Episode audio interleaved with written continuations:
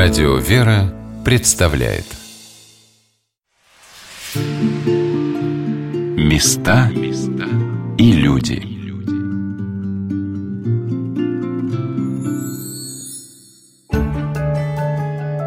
Я заблудилась. Выйдя за ворота Троицы Сергиевой Лавры, пытаюсь найти музейный комплекс «Конный двор». Я помню по фотографиям двухэтажные красного кирпича постройки – но их тут много. Где же выход? Начинает накрапывать дождь. Пора найти какое-то укрытие. Вдруг из-за поворота от Лаврской стены отделяется человек в простом черном подряснике и помятой пыльной скуфейке на голове.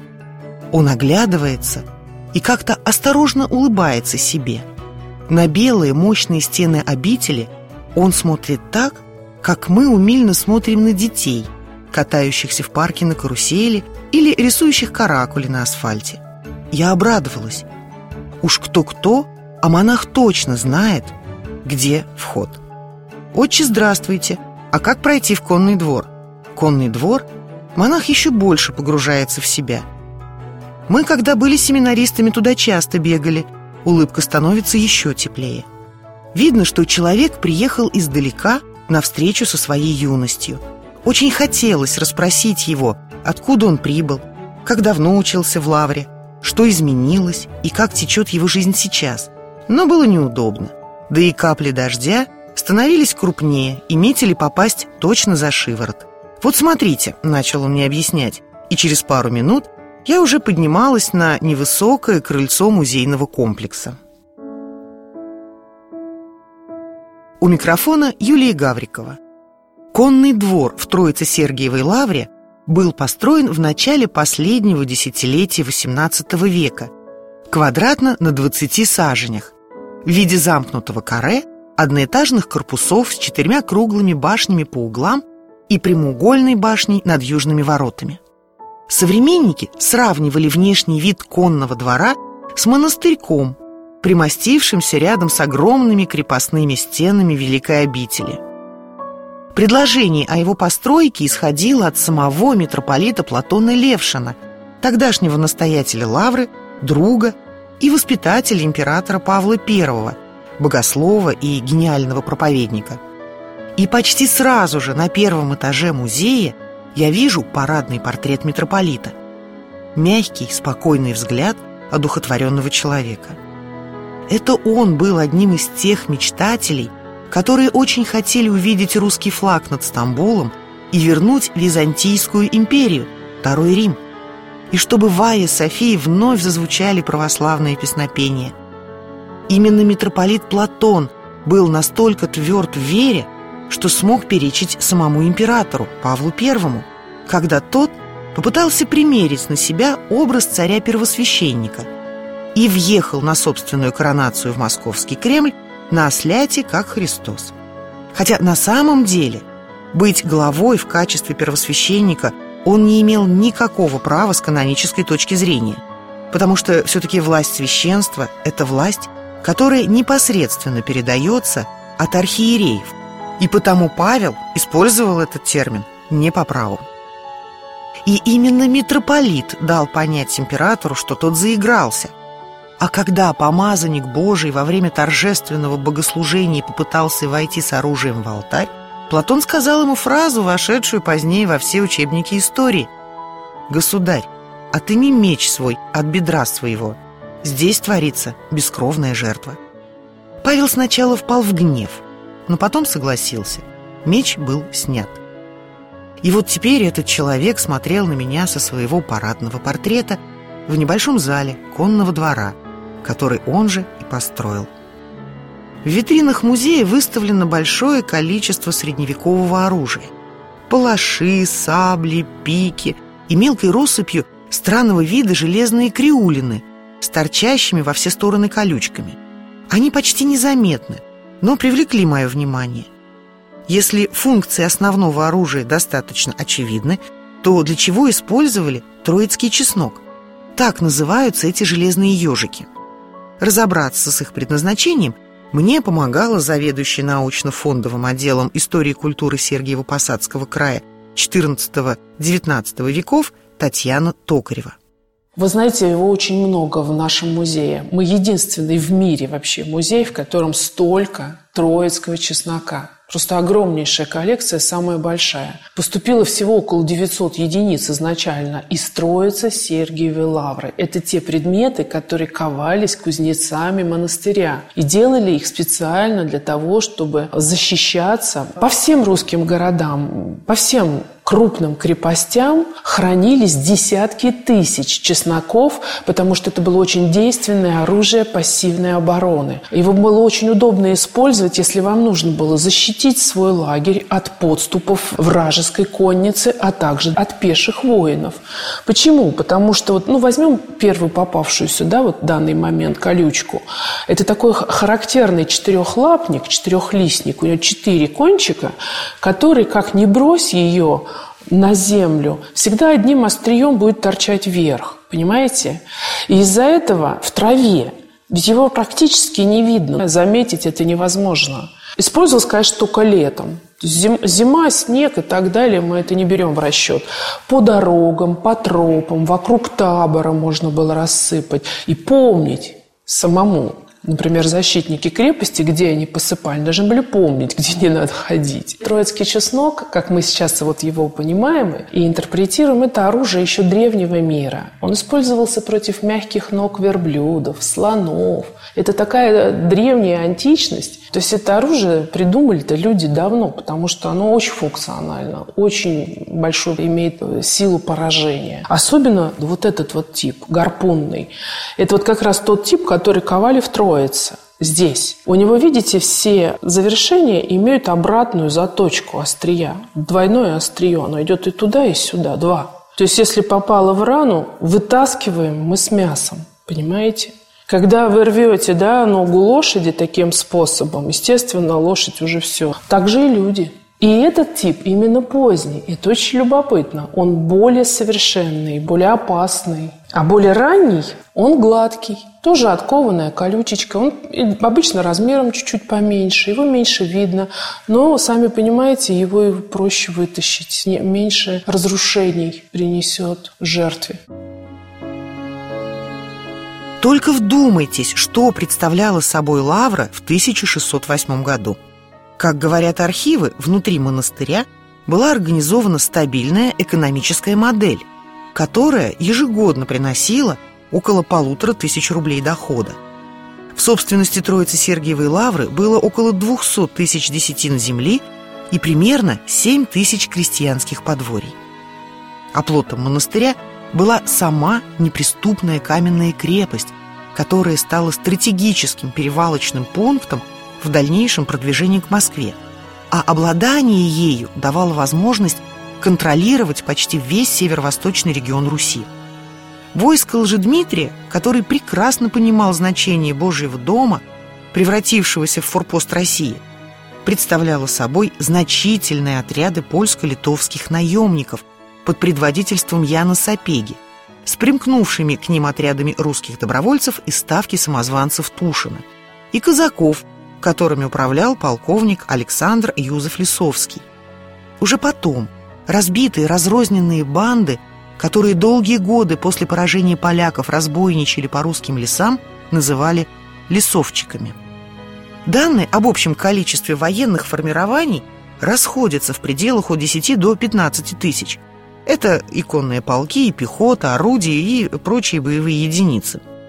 По другую сторону крепости властвовал царь Василий Шуйский, стрельцы и казаки, а также архимандрит Иосаф вместе с монахами. Крепость, конечно, защищали далеко не только монахи, вернее, в основном не монахи, безусловно. Сюда было прислано царем Василием Шуйским профессиональное войско для обороны монастыря – оно было не очень большим, да. Всего 500, например, стрельцов, а также дворяне, московские и городовые дворяне. То есть профессиональная а, русская армия того времени, которая села в оборону крепости. Казачество обязательно было. Ну и крестьяне, самое массовое по количеству. Иноков-то было немного в монастыре. Основной удар приняли на себя защитники крепости, которых сюда собрали, созвали а, со всех городов и весей, скажем так. В том числе царь прислал из Москвы профессиональную армию. 500 человек против 15 тысяч? Да крестьяне, не державшие в руках оружие, да бабы с детьми, да старики. Так, глядишь, к трем тысячам-то и наберется. Это против 15 тысяч вооруженных поляков. И оставалось им лишь использовать хитрость и троицкий чеснок. Тут разные способы, разные системы существовали, как в любой военной операции. По-разному можно было использовать. Самый распространенный вид, когда, например, осада монастыря, длительная осада крепости. А враг знает, где у защитников тайные лазы, тайные тропы, по оврагам, по какой-то пересеченной местности, по ямам. Марина Мнишек, например, ругалась на Троиц-Сергиев монастырь, когда здесь была во время осады в стане Сапеги, она к нему приехала. Она жалуется жалуются, как же так? Защитники нечестно себя ведут. Наших подпускают на расстояние выстрела, а сами прячутся в каких-то оврагах. Так же и здесь, когда свои знали, где находятся вот эти открытые места, и враги тоже знали. Они их использовали, чтобы защитить вот эти вот известные открытые места, открытые широкие дороги, чтобы конница в основном не прошла, которая на большой скорости летит галопом. Это основная функция. Вторая функция – защитить свой табор, лагерь, тоже по хорошему, по основным дорогам. Есть еще один способ распространения вот этого оружия в древности. Один из исследователей считает, что существовал такой прием. Всадник на лошади, спасаясь от преследования заранее в сумке, должен иметь определенное количество чесноков такого типа, между собой скрепленных чем-то связанных, ну, штучек 10-15 в сумке. И отступая от преследователей, можно было бросить за своей спиной это и рассыпать я пытаюсь представить, как одной из осенних ночей 1608 года небольшая группа разведчиков выбралась тайными лазами из монастыря, стараясь не производить никакого шума. А металлический чеснок в любом случае должен был звенеть. Оттого мастерство пронести его требовалось большое. Путь их в полной тишине могла освещать только луна, а может быть ей помогали всполохи вражеских костров – и тут меня от фантазии буквально оторвала заведующая научно-фондовым отделом истории и культуры Сергиево-Посадского края Татьяна Токарева. Она обратила мое внимание на два огромных котла, которые стоят почти в центре зала. Черные котлы. Ну, чем они могут быть интересны? Совершенно понятно, что из них поливали врагов, которые лезли на штурм. И эта техника боя нам известна по всем историческим фильмам и книгам. Чем поливали? Ну как? Кипяток, смола. Оказывается, все не так просто. И пусть примитивно, но бактериологическая лаборатория существовала уже тогда. Самвар, вот этот, который использовали во время осады, считается, он тоже очень непростой по составу, на самом деле. Использовали, конечно, и кипяток, и песок, и известь всыпать в глаза, как пишет а, Палицын в скверные очеса эту известь, чтобы все это было больно. А смола, она использовалась, когда идет уже штурмовая атака и уже не хватает э, подручных средств никаких. Кипятится эта смола в специальных котлах. Там находится, кроме смолы, обязательно какая-нибудь э, биохимия плохая потому что большая температура, очень плавление у смолы выше воды.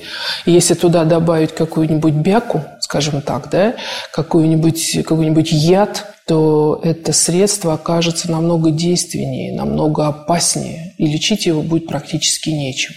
У нас, как пишет Авраамий Палицын, добавляли фекалии, добавляли протухший животный жир, а еще очень любили э, наши воины использовать э, крупный яд, особенно лягушек лягушки, жабы, вот это вот все использовали.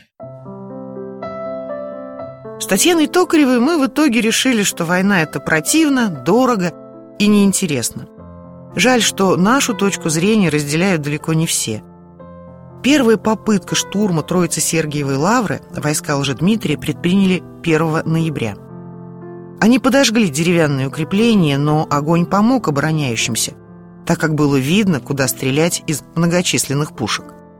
Безусловно, так называемая артподготовка всегда предшествует штурму, это понятно. Да? Это было уже и во время осады Троицкого монастыря, эта система, она существует уже очень давно. И здесь документы, в частности, сочинение Авраамия Палицына тоже подробно рассказывает, что любой штурм начинался с арт-обстрела из орудий самых разных. Крепость обстреливалась длительное время, и затем по сигналу, обычно четко спланированному, если войско хорошо организовано, если в войске дисциплина и порядок, то по строгому сигналу можно было очень грамотно было бы захватить монастырь, потому что обороняющихся было в несколько раз меньше, чем нападавших. Но, тем не менее, все штурмы крепости провалились, несмотря на артобстрел, несмотря на всякие тайные э, попытки, несмотря на хитрости, которые поляки применяли, несмотря на петарды, которые они использовали, и даже тайный подкоп они прорыли под одной из башен, чтобы взорвать башню достаточно типичный тоже прием ведения войны в те годы. И вот последний штурм, когда уже здесь, в крепости, практически людей-то не осталось. Последний штурм как раз-таки был отбит защитниками, можно сказать, чудесным образом. Потому что из-за суматохи, отсутствия дисциплины, отсутствия... Они тоже очень жаловались на своего руководителя, что им не доплачивают денег. Они начали там одни от, уходить от своих обязанностей и перепутали в темноте ночи, в три часа ночи обычно начинается штурм с обстрела. Перепутали, перебили друг, друг друга во время вот этой суматохи. То есть защитникам, вот есть такая версия, можно сказать, просто очень повезло. Ойли, вот что пишет в своем сказании Келлер и инок Авраамий Палицын. «И видя святага, ходивши по граду и по службам, кропяще святой водой монастырское строение. Это свидетельство Пономаря обитель Иринарха. Архимандрит Иосаф увидел Сергия, стоящего против чудотворного образа святые живоначальные Троицы и руцы свои воздевши, и молящийся со слезами святей Троицы. Иоанн Рязанцев, один из воинов, заметил около града по поясу ходящих двух старцев, броды седы, светозарный образом, якобы им по образу и подобию великим чудотворцам Сергию и Никону. Далее он вспоминает о том, что един же Сергий в руце имеше кадильницу злату, а над кадильницей животворящий крест, и кадящий обитель свою, и ограждащий честным и животворящим крестом стены града. От лица же его неизреченный свет сияше, яко огонь поля. А вот свидетельство уже двух галицких казаков, то есть это с другой стороны. Видишь и святого Сергия Чудотворца, ходящий по монастырю и будящий братью. А один, болящий, вероятно, раненый инок, узнал чудотворца по образу, написанному на иконе. Кстати, хочу напомнить, что само произведение Авраама Палицына полностью называется «Сказание, что содешися в дому Пресвятые и живоначальные Троицы и как и заступлением Пресвятые Богородица и за молитв великих чудотворцев Сергия и Никона избавлена бысть обитель сия от польских и литовских людей и русских изменников. Все эти описания создают образ таинственно пребывающего в монастыре его небесного покровителя. Присутствие самого великого игумена земли русской объясняет, каким образом небольшой отряд – смог почти 10 месяцев держаться в осаде и победить 15-тысячное войско. Свидетельства об их героической обороне появляются и в наши дни. Вообще музей очень много дарит э, разные находки, археологические разные вещи. И город наш сам по себе старый, вы понимаете, да, старинный. И в нем находок просто, можно сказать, каждый год что-то кто-то находит. Очень было престижно, очень было важно вот в 50-е, в 60-е, в 70-е годы и чуть-чуть дальше, если что-то нашел исторический артефакт, хотелось принести, отдать, подарить именно в государственный музей, чтобы память осталась о, и о тебе, как о дарителе, и о предмете, который здесь был найден. То есть вещь исторически отсюда. И таких дарителей было тогда очень много. К сожалению, сейчас эта традиция далеко не так популярна, как раньше. И очень много детских подарков, очень много. И клады есть, которые дети приносили в музей, и разные варианты оружия – и пушечку находили, и ядра дарят, и разные какие-то элементы, пузырьки. И в том числе э, есть и даритель именно чеснока из школьников. Саша Бочкин, ученик шестого класса четвертой школы города Сергиев Посад, у себя на огороде. Что-то он, наверное, помогал папе, мы это только сейчас предполагаем, или маме, или бабушке, что-то копали, и на определенной глубине, достаточно большой, наткнулись на один сначала предмет. И уже потом, наткнувшись на один предмет, стали внимательно просматривать, и их нашлось целых 18 18 штук. Это очень интересно. То есть там именно оказалось некий запас сложенный. Возможно, жителям города, как я уже предположила, может быть, 18-19 века, кто-то позаботился о том, что если вдруг враг пойдет, чтобы защитить свой дом, свой двор, свою семью. Это все, что осталось от этого дома, к сожалению. Какого он времени, нам трудно сказать, но явно это позже уже. Осады, может быть, боялись Наполеона, ждали, сделали. И в Тушинском лагере исследования последние археологические показали, Тушино – это Троицкое село, где стоял а, Лжедмитрий II, Тушинский лагерь во время смуты. У них э, по результатам раскопки найдены именно вот такой вот тип чеснока. Хотя Тушино – Троицкое село тоже. Интрига? Интриг главная обитель России видела множество. И одна из них – время окончания борьбы с интервентами. Смута, которая терзала страну десятилетиями, была прекращена 4 ноября 1612 года.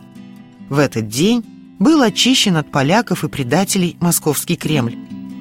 Именно этот день официально считается Днем народного единства, то есть началом отсчета российской государственности – Однако в нашей истории еще есть одно событие, символом которого стал ничем не примечательный кусочек холста, хранящийся в Сергиево-Посадском музее-заповеднике. Покрытый старославянской вязью и датированный 1619 годом. Я наблюдала, как равнодушно проходят посетители музея мимо этого артефакта. И это неудивительно – чем может поразить людей скромный кусочек ткани на фоне прекрасных портретов, фантастических произведений ювелирного искусства, шикарных карет? Хотя именно этот платочек, вполне возможно, мог бы стать новой точкой отсчета возрождения России. В 1849 году прихожане храма Сергия Радонежского, что был расположен в селе Диулино в двух километрах от Троицы Сергиевой Лавры, обратились к митрополиту Филарету Дроздову с просьбой отремонтировать их храм, который на глазах разрушается. Митрополит был таким безобразием возмущен и велел разобраться с этим вопиющим фактом.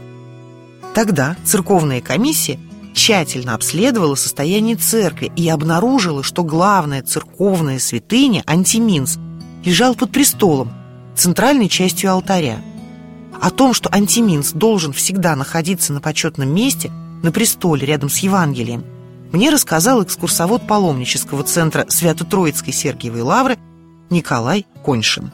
Антиминс как таковой, он э, непосредственно является формой благословения правящего архиерея совершать прежде всего божественную Евхаристию священнослужителями, которым он непосредственно доверяет в тех или иных храмах. А, насколько я помню, антиминс переводится с греческого языка вместо престола.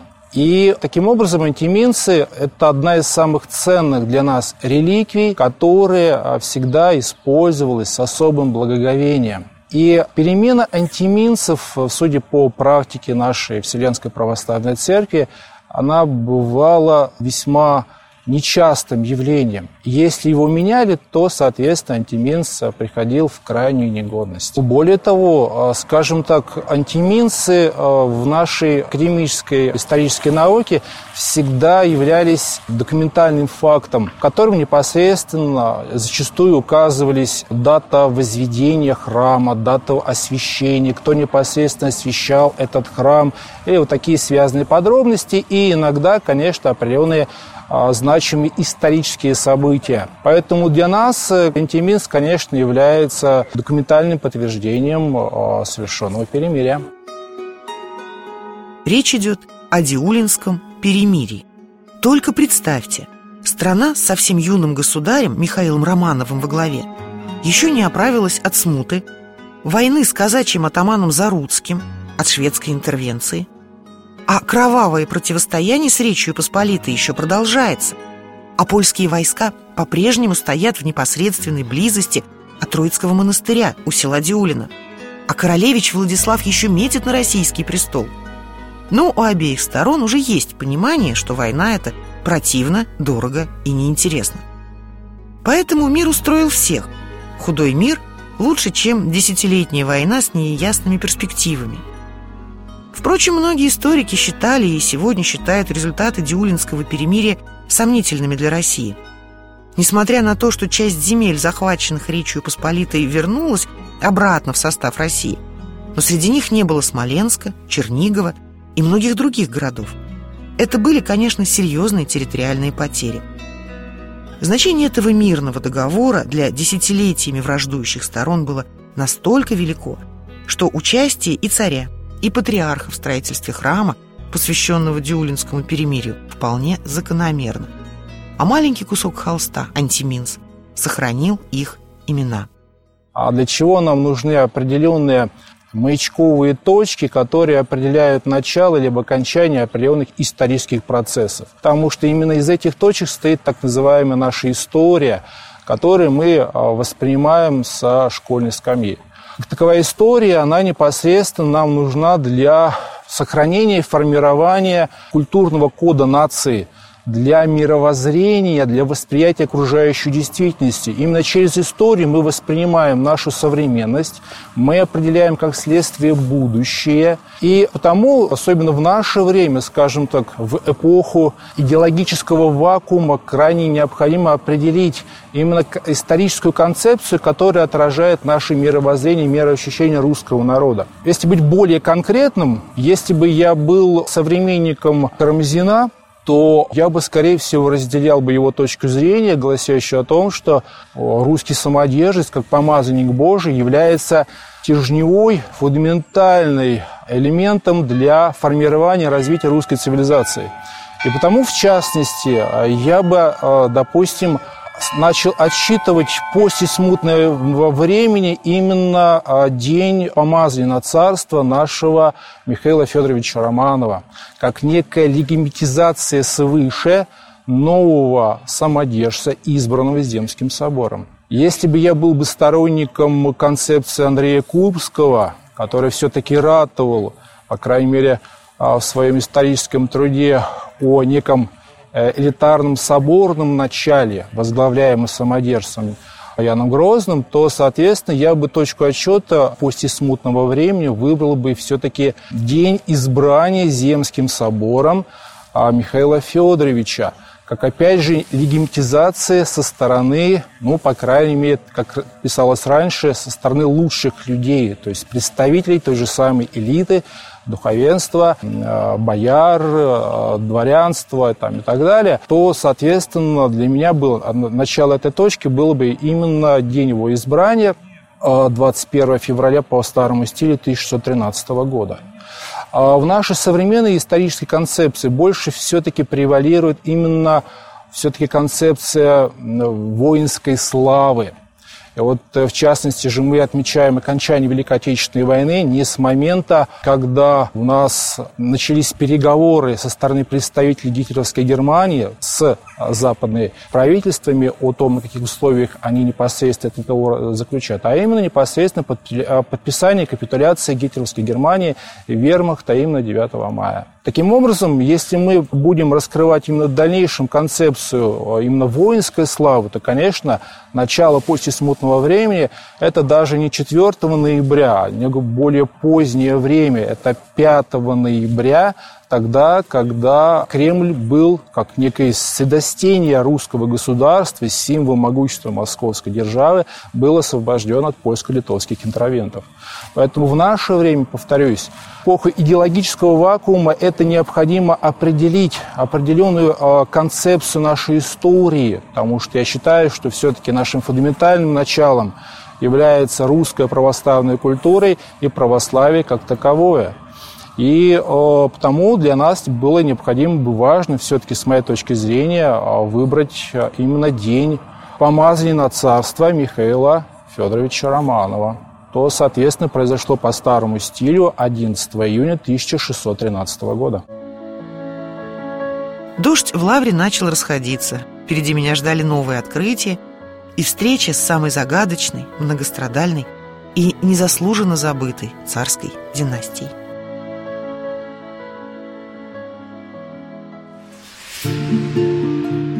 Места и люди.